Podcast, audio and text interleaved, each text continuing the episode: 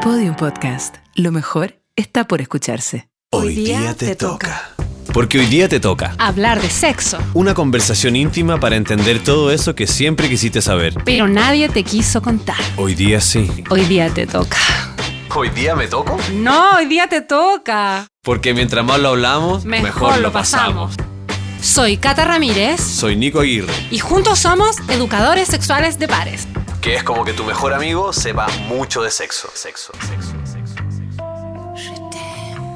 Hola, hola. Hoy día te toca. Hoy día te toca, Cata, ¿cómo está ahí? ¿Bien y tú? Bien, estoy muy contento porque nuestro último capítulo le está yendo súper bien. Sí, donde nos desnudamos. Nos desnudamos por completo y la gente se interesó por vernos en pelota, pero no vieron nada, ¿eh? No vieron nada, solo vieron nuestro corazón al desnudo. Exactamente, y alguna que otra historia, oye. Oye, te cuento algo, estaba leyendo acá hace algo muy random y encontré un estudio que dice que se encuestaron a 4.000 personas eh, de las principales ciudades del país y de todo tipo de grupos económicos y socioeconómicos y el 69% afirma tener una vida sexual activa. Pero... Ajá. El 56%, más de la mitad de esa gente, eh, está de acuerdo con la afirmación me gustaría tener más sexo del que tengo actualmente. Y la menor satisfacción es prevalente en los hombres. ¿Qué me Tremendo. Heavy. Tremendo. Hoy en el 2021 ¿Ya? hicimos, eh, bueno, en la pega, Ajá. con junto a Criteria una encuesta ¿Ya? que se llama Nación Placer, Perfecto. donde sondeamos el placer de los chilenos ¿Ya? y eh, rescatamos las cifras de las cosas que atornillan para el otro lado del placer. Ajá, las Cosas- que te la bajan. Esa, las cosas que dificultan tu sexualidad. Y decía que el 30% de las personas decía que eh, sentía como menos satisfacción o menos ganas, ponte tú, por el tema de las responsabilidades o el desgaste de la pareja. El 24% decía eso. Y la falta de tiempo. Pero algo que me llamó mucho la atención es que el 23% de las mujeres ¿Ya? dijo que uno de los más grandes inhibidores de su placer era tener una mala imagen de sus genitales.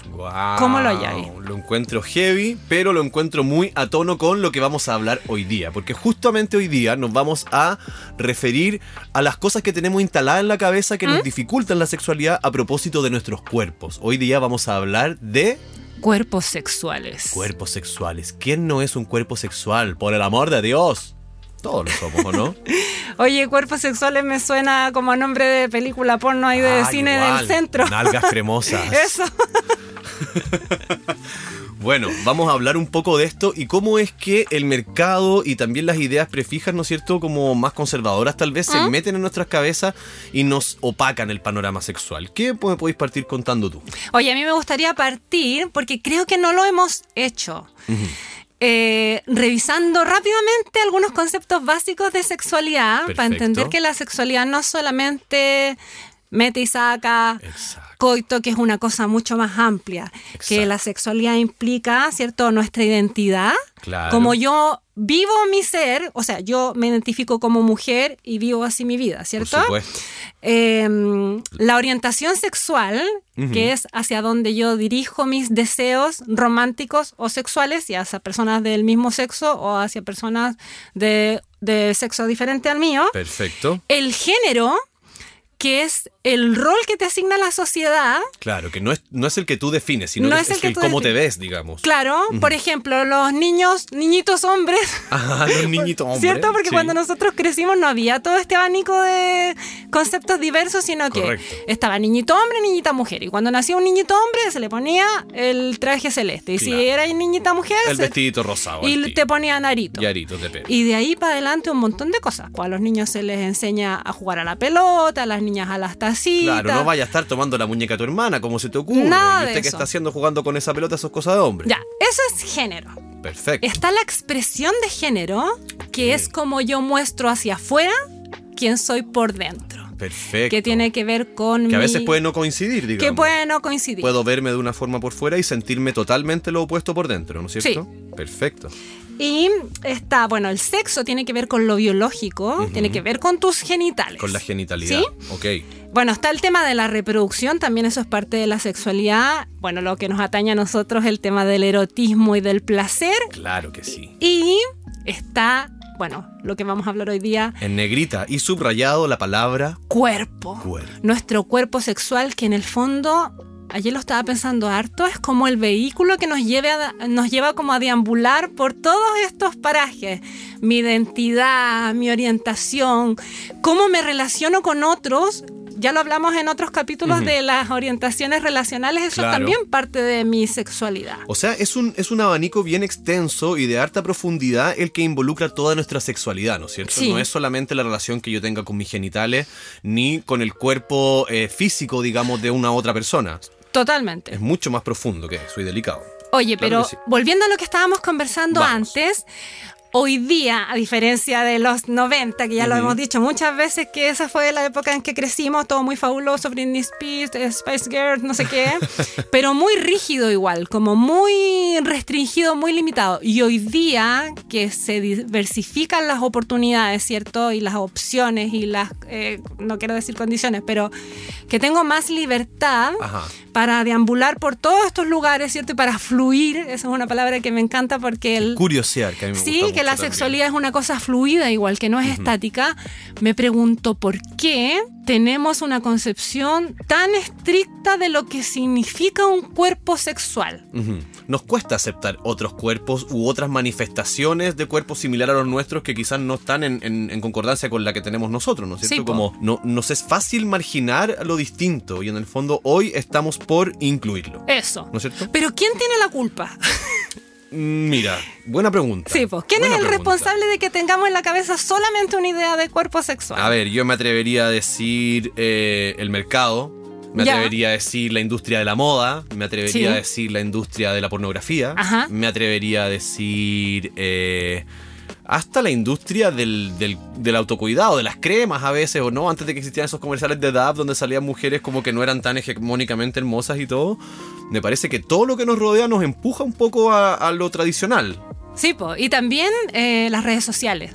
Las redes sociales un montón, el O famoso algoritmo este que nos domina, ¿no es cierto? Sí, y que nos hace que nos aparezca como gente perfecta. Claro. que cuerpos ideales, pensando Claro. que un cuerpo ideal y lo que vemos, o sea, cuando tú me hablas del mercado, yo pienso inmediatamente en los medios de comunicación, como Ajá, por supuesto. la publicidad, las películas, que es algo que hemos repetido hartas veces, pero Por es que es súper interesante cómo esto se transforma en cultura. Sí, Cuando de- decimos, no, es que la cultura o la sociedad es así, todos de alguna manera estamos coincidiendo en algunos pensamientos, ¿cierto? Si toda la gente piensa que para tener un cuerpo atractivo y sexual hay que ser, no sé, 90, 60, 90, musculoso, tener el pico grande, eh, ser alto, rubio, no tengo idea. Claro, o sea, como las. Kardashian con tremendo poto, como todos llegamos como a ese consenso y es muy difícil empezar a mirar como otras otras alternativas que son tanto más reales, pero nos atrapamos en eso. Absolutamente, ¿Sí? como que hacemos una vista de embudo, como que eh, sintetizamos todo lo, lo que no podemos comprender y nos quedamos solamente con lo que nos gusta.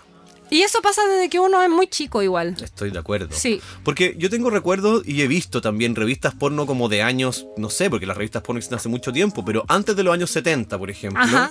o por ahí, los cuerpos que aparecían en esas revistas eran bastante normales, diría yo, como Sí, que po. había algunos, algunos cuerpos que no eran así como adheridos a, la- a los huesos, había cuerpos que eran un poco más pasaditos de peso, eh, vulvas que se usaban eh, muy frondosas, ¿no es cierto? Harto como pelo. harto pelo. Yo diría, no, no cuerpos más normales, diría, te voy a corregir, Gracias, perdóname. por favor. Cuerpos más reales. Gracias. Eso. Toda la razón.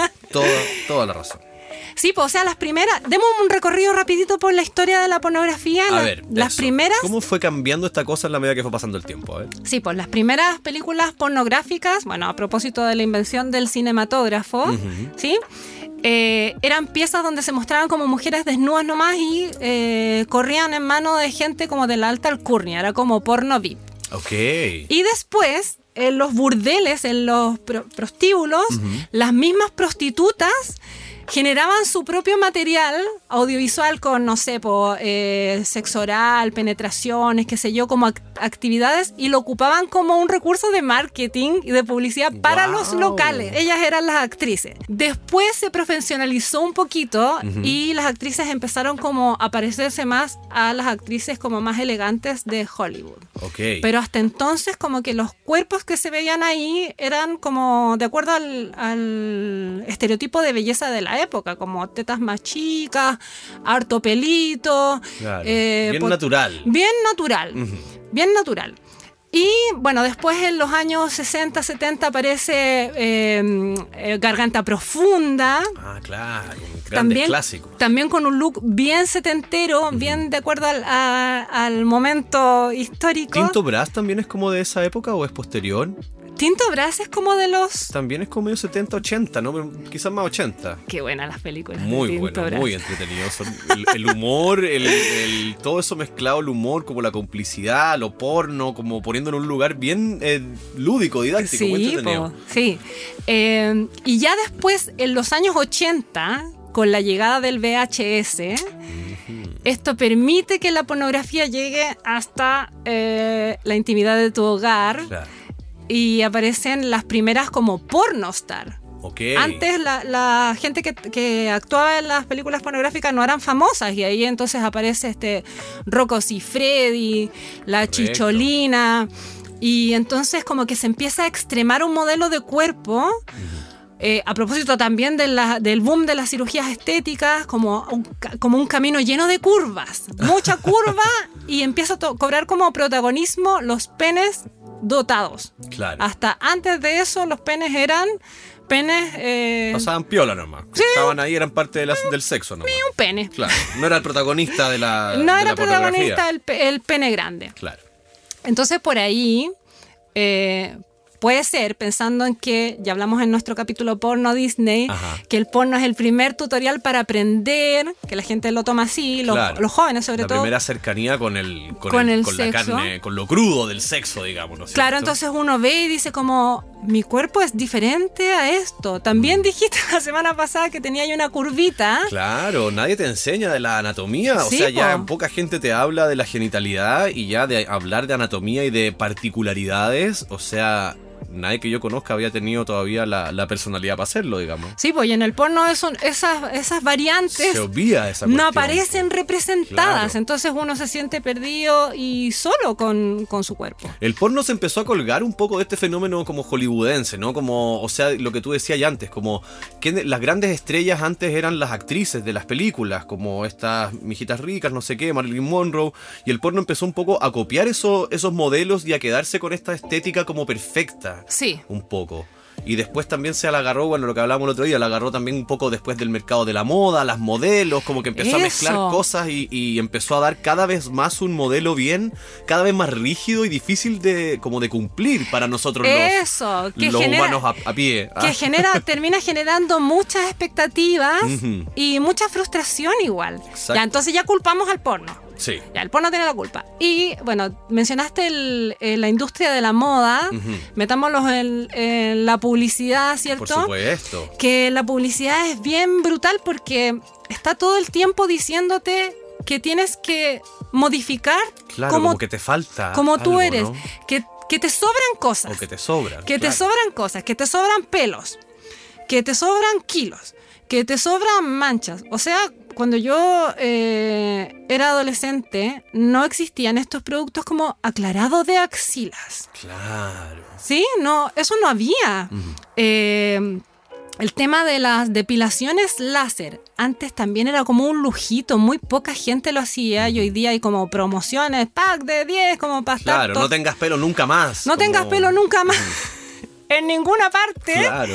Eh, el tema del- de cómo se promocionan estos tratamientos estéticos que son un poco más extremos, que claro, que no son cirugías estéticas, pero que están súper al alcance de la mano. Sí, bueno, las uñas que llaman tanto la atención hoy por Claro. hoy, ¿no? Como esta cosa de las uñas recargadas, uñas con joya, uñas largas, cortas, gruesas, flacas, de verdad, de mentira, cuídate la uña, el dedo sin uña, todo.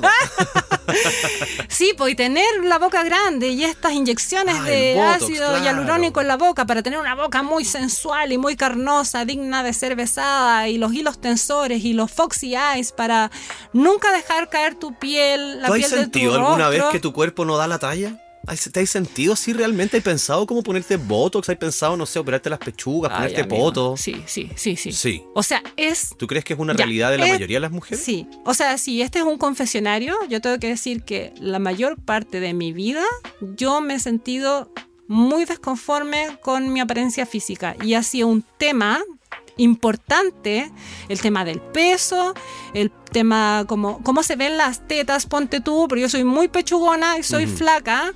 Entonces, también, pues en los 90 estaban las modelos, ¿cierto? Las supermo supermodelos, supermodelos. Todas las supermodelos. A ver cuáles. Claudia Schiffer. Claudia Schiffer. eh, la no, Naomi Campbell, que era esta morena. la Cindy Crawford. Cindy Crawford. eh, la Kate Moss. Kate Moss. Y que hubo un momento de los 90 que cultivaban un look como de drogadicta, Anémico, anoréxica, sí. anémico, ¿sí? Entonces, en ese tiempo se pensaba que las mujeres que éramos voluptuosas no éramos tan elegantes como las Claro, modelos había- de pasarela.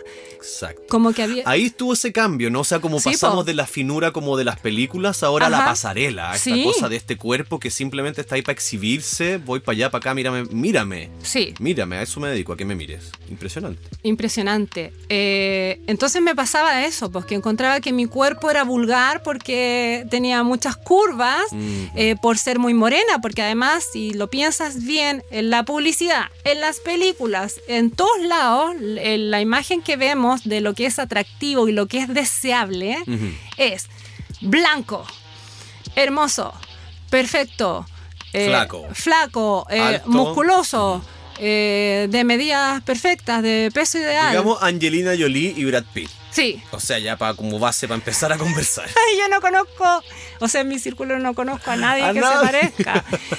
Oye, pero es muy brutal porque esta concepción negativa de mi cuerpo que no se ajusta como a este modelo con el que te bombardean, igual influenció negativamente mi, no, no sé si decir performance, Ya tu aproximación. mi aproximación a la sexualidad con otros. Mm, qué. Porque, y sobre todo por después de ser mamá, porque también el cuerpo cambia muchísimo, vienen otros complejos y viene otra manera que es muy difícil de adaptarse a ese nuevo cuerpo y mostrarse ante una pareja que se te va a ir la teta para el lado, que te va a colgar la guatita de delantal, que no sé, pues tus genitales se ven más oscuros, que tenía entre medio de las piernas medio también oscurito. Sí, po. es es- es o que- triste ver cómo se, se- se- se genera una relación como traumática con el cuerpo de la embarazada desde, desde ese lugar, como desde la estética, como, ay, ¿qué me va a pasar cuando tenga la guagua? Que las estrías, que la cuestión, como... Porque nadie te, nadie te dice que te va a pasar eso. Como Claro. que lo que vemos en la publicidad y en los comerciales, o por ejemplo en, los, en estos rostros que tienen guagua y aparece una nota en la revista como, mira Pampita, cómo quedó a dos semanas de tener su guagua. Y la weona está así, pero Sí. lista para una sesión De de, fotos, fotos en claro. bikini. Y, es, y nadie te muestra lo que realmente pasa, que te queda la guata como un globo desinflado. Con, un, con mucha flacidez de la piel que es difícil Claro, de la piel que se recuperar. estira, son cosas súper naturales La las piel que que se ahí. estira, las estrías, eh, después de la lactancia, tus tetas se llenan de leche, pero después hay mucha materia grasa que se va en el amamantamiento y te quedan las tetas desocupadas. Claro. Eh, Bueno, bueno, no dejó de sorprenderme cómo el, el cuerpo de la mujer se ha visto como eh, violentado en ese sentido con, tan, con toda esta sobreinformación que realmente no conduce a nada muy productivo, sino que a solo a generar críticas sobre los cuerpos. Porque, por ejemplo, yo escucho tu historia y claro, lo que tú decís lo he leído en revistas, la revista Cosmopolitan, la Caras, no sé qué, como la que queráis, siempre se ha hablado de estos temas como cómo quedar filete después de tu segundo embarazo, cómo Sí. hacer que la guata no sé qué, no sé qué. Y en hombres, igual a uno le pasan estas cosas, pero esto sí que no se habla y También leí eso, que decía que los hombres sucumbían igual a las incomodidades que tenían con su apariencia, con eh, su forma física, con su pelo, con si eran altos o si eran bajos, si eran gordos o no, y también cómo eran sus genitales. Pero, bueno, volvemos al tema de los roles de género. Sí, pues, es que ahí Hemos yo apre- quiero, quiero hacer sí. un hincapié. O sea, en el Ajá. fondo, cómo también, o sea, lo que hablamos al principio, cómo estas concepciones limitan tu relación con la sexualidad en torno a un otro. O sea, por ejemplo, para mí nunca, jamás fue eh, pensado tener una pareja, ya sea sexual o, o como afectiva, que fuera más alta que yo. O sea, como que son cosas que uno realmente ni siquiera se las pasa por la cabeza. Como que al tiro uno pone eh, cosas limitantes en torno a, a expectativas de la sociedad, digamos. Tremendo, tremendo, porque yo soy alta. Por para- ejemplo. Para ser mujer. Entonces, aunque yo te encontrara muy guapa, probablemente nunca hubiera tratado de eh, llevar adelante este deseo porque socialmente no habría sido aceptado o habría sido vilipendiado de alguna forma como uno, el guatón chico con la morena alta. No tengo idea. Como...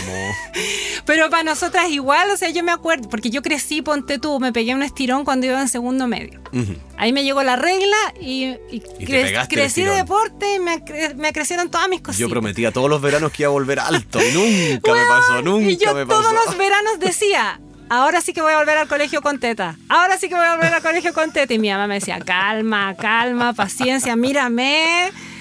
Va a llegar tu momento. Y llegó mi momento y después ya no sabía qué hacer con esas tetas, ya no las quería. Eh, pero también me pasaba, porque como era alta, eh, los chicos que me gustaban en general eran más bajos que yo.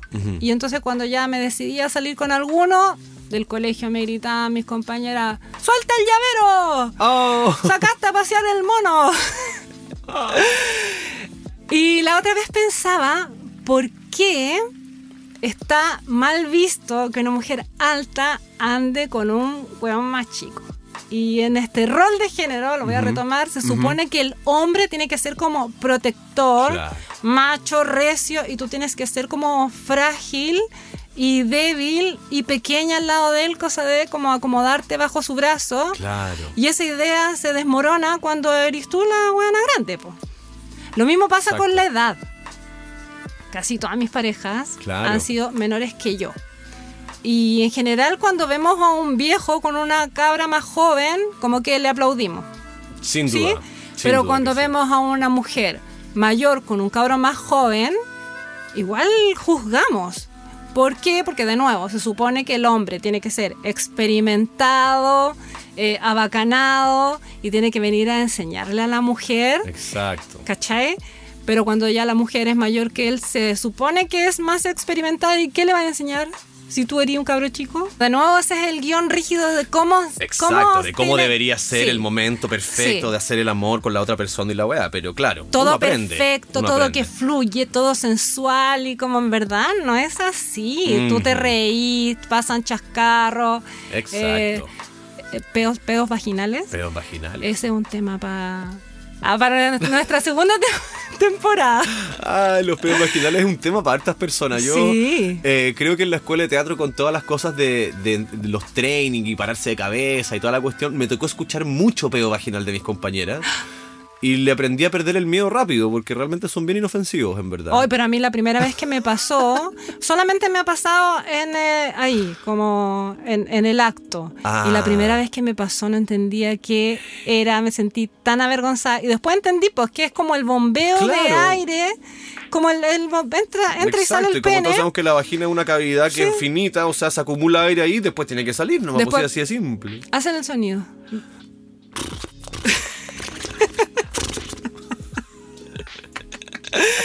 Pero yo creo que es eso, tomárselo con humor y soltar esta idea de que todo tiene que Mm. ser perfecto y de que tú te tienes que ver como súper atractiva en el encuentro sexual. No es necesario. No hay ningún estudio que diga que el placer tiene algo que ver o es proporcional al tipo de cuerpo A que tengas. No hay ninguno. Oye, y entonces, a propósito de todos estos cuerpos y cosas, te quiero preguntar, porque eh, igual cuando uno es niño, por ejemplo, igual aborda la sexualidad sin saberla muy bien, pero la aborda desde esta ingenuidad, desde preguntar, desde tocar, investigar, y así va evolucionando nuestro cuerpo en el tiempo Sí. y nos lleva a diferentes como etapas de la vida y distintas aproximaciones al sexo, y que eso me gustaría que lo pudiéramos ver, como cómo nos acompaña nuestro cuerpo en el desarrollo de nuestra sexualidad, básicamente. Ay, me encanta. ¿Cachai? Me Lo que estábamos hablando el otro día cuando armamos la pauta y todo. Entonces, me interesa que podamos hacer ese, ese recorrido. ¿Qué es lo que tú me podrías contar? Sí, nuestra sexualidad evoluciona en la medida en que evoluciona nuestro cuerpo y en las etapas de la vida. Y de cómo nos vamos percibiendo a nosotros y a los demás, ¿no? Claro. Por ejemplo, no es el mismo sexo el que uno tiene cuando recién descubre como la vida sexual con otros. ¿cierto? Porque además que es un cuerpo energético, es una mente libre que está como lejos de las preocupaciones, de las responsabilidades, de las exigencias, está ahí como con todo, ¿cierto? Correcto. eh, y con lo que implica la eh, ser joven y bella. Claro, ¿Sí? y aprender a estar caliente, porque Sí. eso vaya que no te sueltan un buen rato. Después entonces pensemos al sexo que uno tiene cuando está en otra etapa de la vida, cuando ya encontraste un trabajo. eh, Cuando encontraste un amor, incluso también en algún momento. Sí, cuando encontraste un amor, entonces uno tiene que hacerle como un momento al encuentro sexual, ¿cierto? Correcto. Y pasar por encima de toda Se esta convierte en una responsabilidad como las demás que uno Sí, tiene, o algo así, Sí, ¿no? sí. Y a veces uno como que ya no tiene el mismo ímpetu y en la noche como que no tenéis tantas ganas y queréis dormir nomás. Esa es ot- otra aproximación que tiene que ver con el cuerpo también, con las exigencias a las que es sometido nuestro cuerpo en el día a día. Después está el cuerpo cuando nos embarazamos. Ok. Sí, que algunas personas eh, les sube tremendamente libido, la libido heavy. y las hormonas se alocan, otras no. Eh, pero igual, por ejemplo, avanzado el periodo de gestación, ya los últimos meses, la manera de encontrarse con el otro en lo sexual físicamente igual cambia. Claro que sí, porque pareciera que ya no son solo dos. Como que está Claro. claro, que hay un tercero ahí por medio. ¿Qué, Te- qué podrías decir tú del sexo durante el embarazo, Kat? O sea, tenéis que hacer ciertos ajustes para pasarlo bien en lo físico, buscar alguna posición. Pero el- digamos que es algo positivo. Totalmente. Ajá. Durante todo el embarazo se puede. Perfecto. A lo mejor puede ser que en el último tiempo uno no quiera. No quiera penetración. Eh, no va a pasar nada con la guagua, no le va a aparecer como en la cabeza Claro, el pene no le va a dar marcado un en la frente. en la cabeza. Porque, porque el cuello del útero está cerrado. Eso se va a abrir solamente cuando. el- Cuando sea el momento Cuando sea el venga. momento del, del nacimiento, ¿cierto? Pero antes no, no hay ningún eh, contacto. Ya, pero entonces cabeza con ac- cabeza. aconsejado eh, mantener la relación sexual durante el embarazo como un pequeño po. paréntesis. O sea, me acuerdo, pero- por ejemplo, que mi abuelita decía como que se pensaba en el embarazo como una enfermedad y las Ya mujeres se va a mejorar. Qué horror, magra. Eso, puede ser que al- en los primeros meses de gestación, los tres primeros meses, uno no se sienta tan bien, eh, como de salud, ponte tú que andís como con ganas de vomitar y ahí como que el sexo pasa a un segundo plano. Después quiero decir que el sexo cambia cuando llegan los hijos. Claro. Porque bueno, uno, Ahí sí que hay que buscar un espacio para poder. Sí, o sea, uno, tu cuerpo cambió considerablemente y dos, el escenario cambió. Ujú.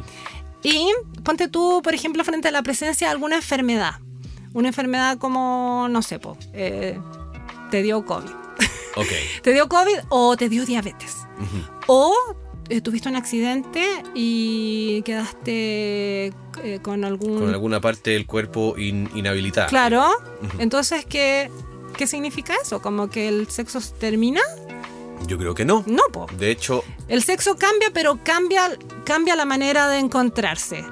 O sea, si pensamos que, ya lo hemos dicho muchas veces acá, el sexo no es solamente mete y saca, es un abanico amplio de posibilidades de sensaciones, de, exacto, para experimentar tus sentidos, tu placer. de nuevos niveles de placer, como Correcto. dijiste tú en, eh, en uno de los primeros capítulos, ¿cierto?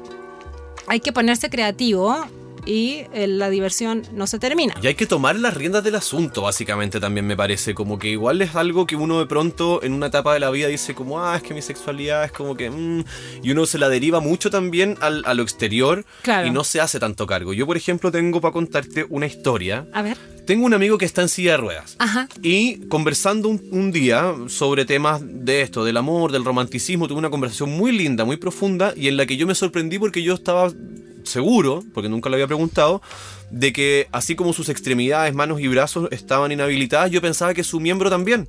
Ajá. Y él me dijo, no, nada que ver, a mí se me para bacán y todo, solo que no tengo demasiado control con mi cuerpo. Entonces me enteré yo en ese momento de que existen asistentes sexuales. Sí. Y fue muy hermoso porque me lo contaba con gran pasión y me contaba que realmente eh, tenía una relación bien intensa con la chica.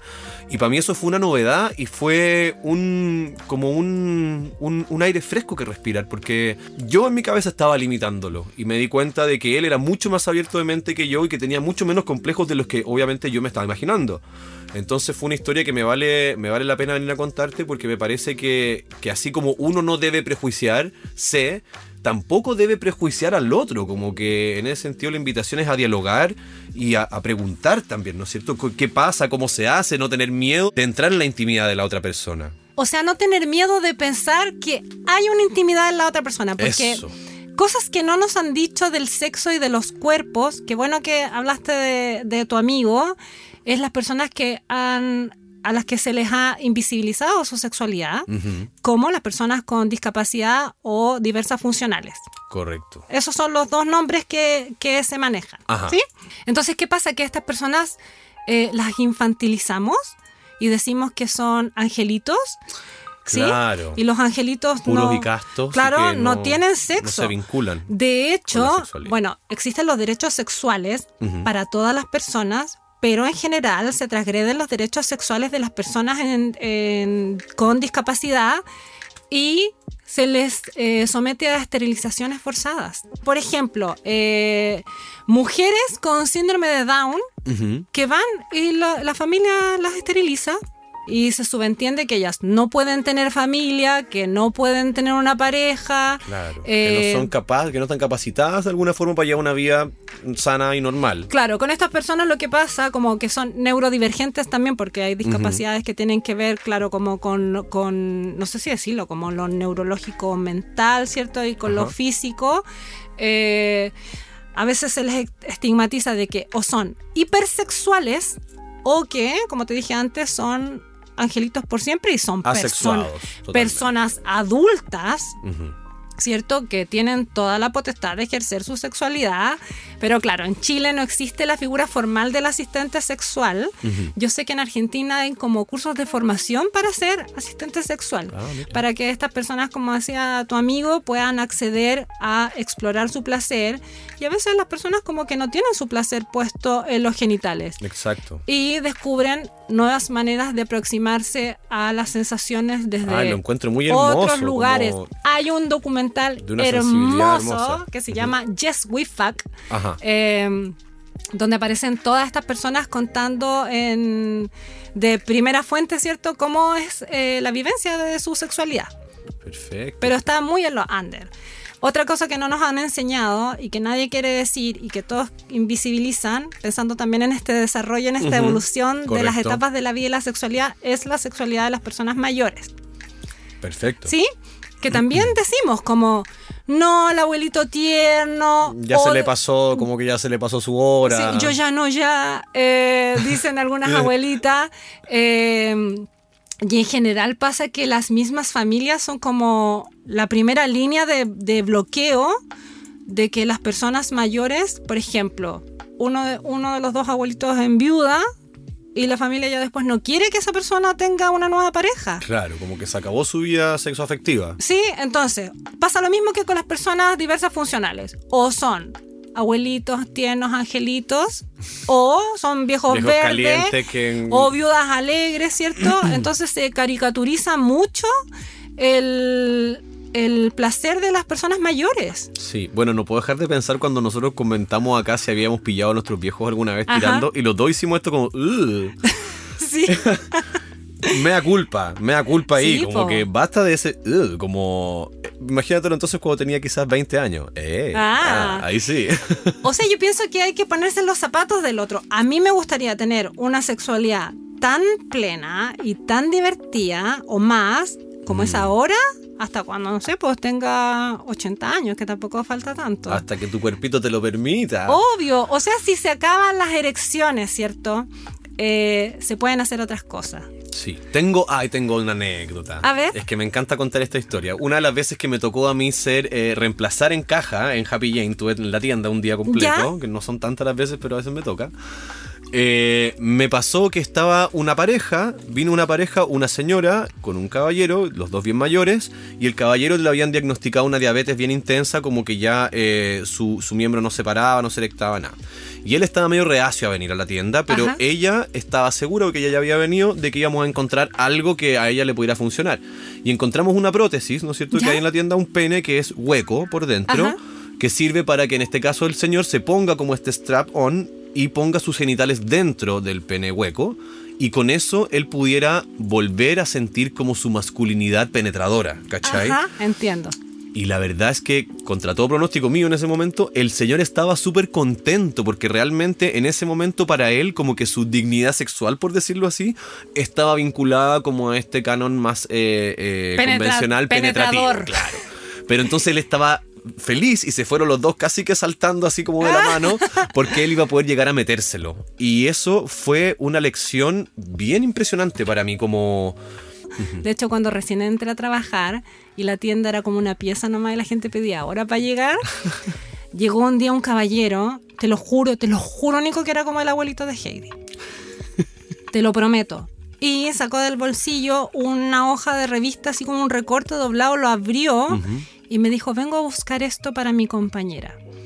Y era un recorte, una calubita que había salido en la revista Paula muchos años atrás, de un, un pat- como el patito de hule que uno ocupaba en la Ah, bañera. perfecto, que Ya, es un pero vibrador. sí, pero este patito vibraba, no tenía ninguna forma fálica, no era para meterlo Ajá. en ninguna parte, pero se podía estimular clítoris, pezones, qué sé yo. Era lo que se llama un vibrador externo. Un vibrador externo en forma de patito de ducha. Y el caballero me dijo eso y me explotó la cabeza porque también era como la primera vez que yo veía a una persona mayor eh, cuidando y pensando en su sexualidad. Eh, El referente más importante y más cercano que yo tengo de personas mayores que disfrutan de su sexualidad a concho eh, son Noemí y Manuel, mis papás. Wow. Mi mamá debutó como persona de la tercera edad ah, el año pasado, cumplió 60 y ella me dice, yo cerré la fábrica y abrí el parque de diversiones. Guau, me encantó. No tengo ya complejos con mi cuerpo, no le creo tanto. ¿Mm? Eh, Pero ya pensarlo y decirlo igual es algo. sí, es algo, sí, ¿no? decrétalo, weona. Ajá. Eh, ustedes se fueron, mis papás son súper pololos, pueden pasearse desnudos por la casa con total Fantástico. libertad, no tiene miedo de embarazarse. Eh, el tema de la menopausia no es un tema porque mientras está controlado, el tema, y además es una, mi mamá es una clienta importante, VIP de Happy Jane. Claro que sí. Entonces se conoce todos los lubricantes habidos y por haber. Entonces, ojo para las que están entrando como en este terreno menopáusico. Claro, claro, medio pantanoso, pero que no es tal. No es tan pantanoso, es medio cargo. seco. Se puede hacer cargo, claro, más seco que más un desierto que un pantano, ok. Ya, si tu cuerpo no responde en ese sentido, bueno, hay lubricantes para pasarlo bien.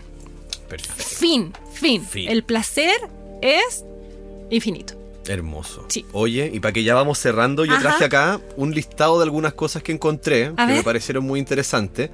Te voy, a, te voy a enunciar los títulos para que tú me ahí con cuál empezamos y después vemos si le dejamos a la gente la tarea que busque el resto. A ver, Tengo acá todos los tipos de pene, que son como 12. ¿Ya? Después tengo tipos de pecho, que son como 9, o de tetas, digamos. ¿Ya?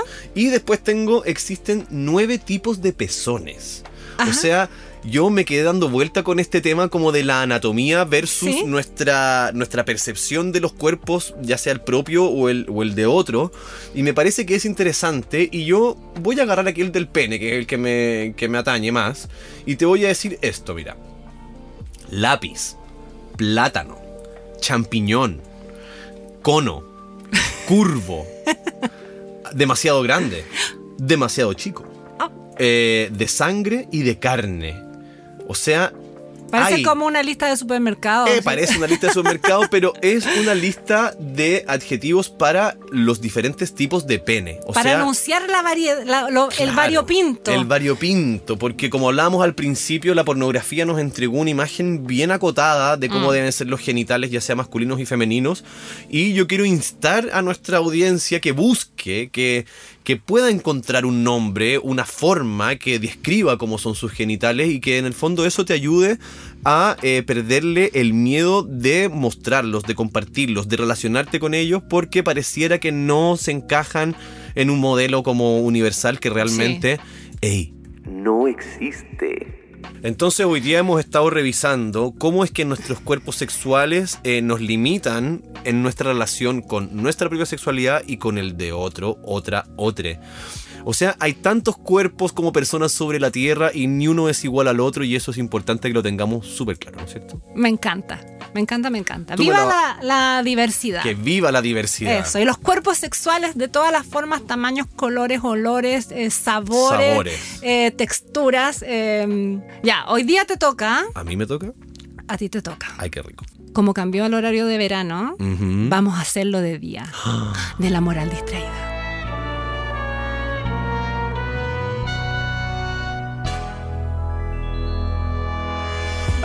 hacerlo de día. Déjame prender la luz, yo solo quiero ver.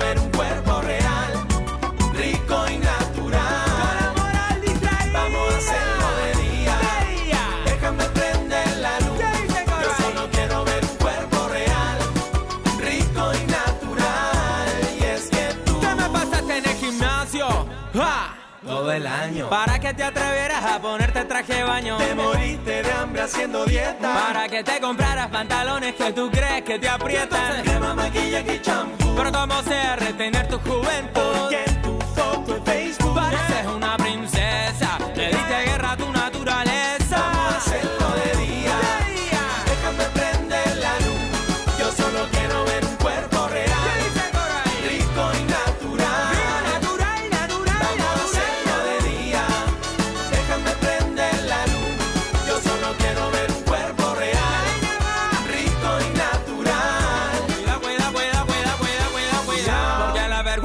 acomoda. Porque la conciencia está adoctrinada.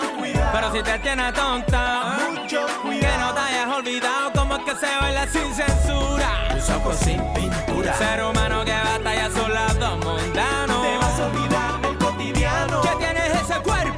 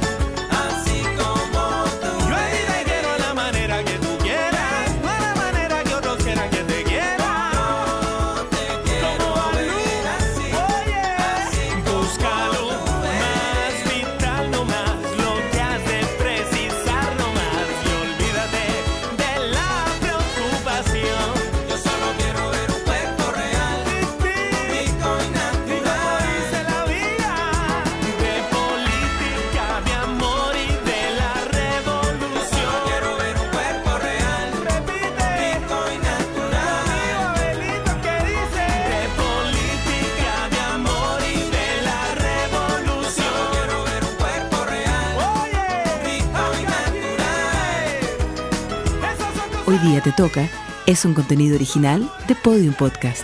Para escuchar más conversaciones como esta, entra a podiumpodcast.com, Spotify o donde escuches tus podcasts. Síguenos en nuestras redes sociales y búscanos como Podium Podcast Chile.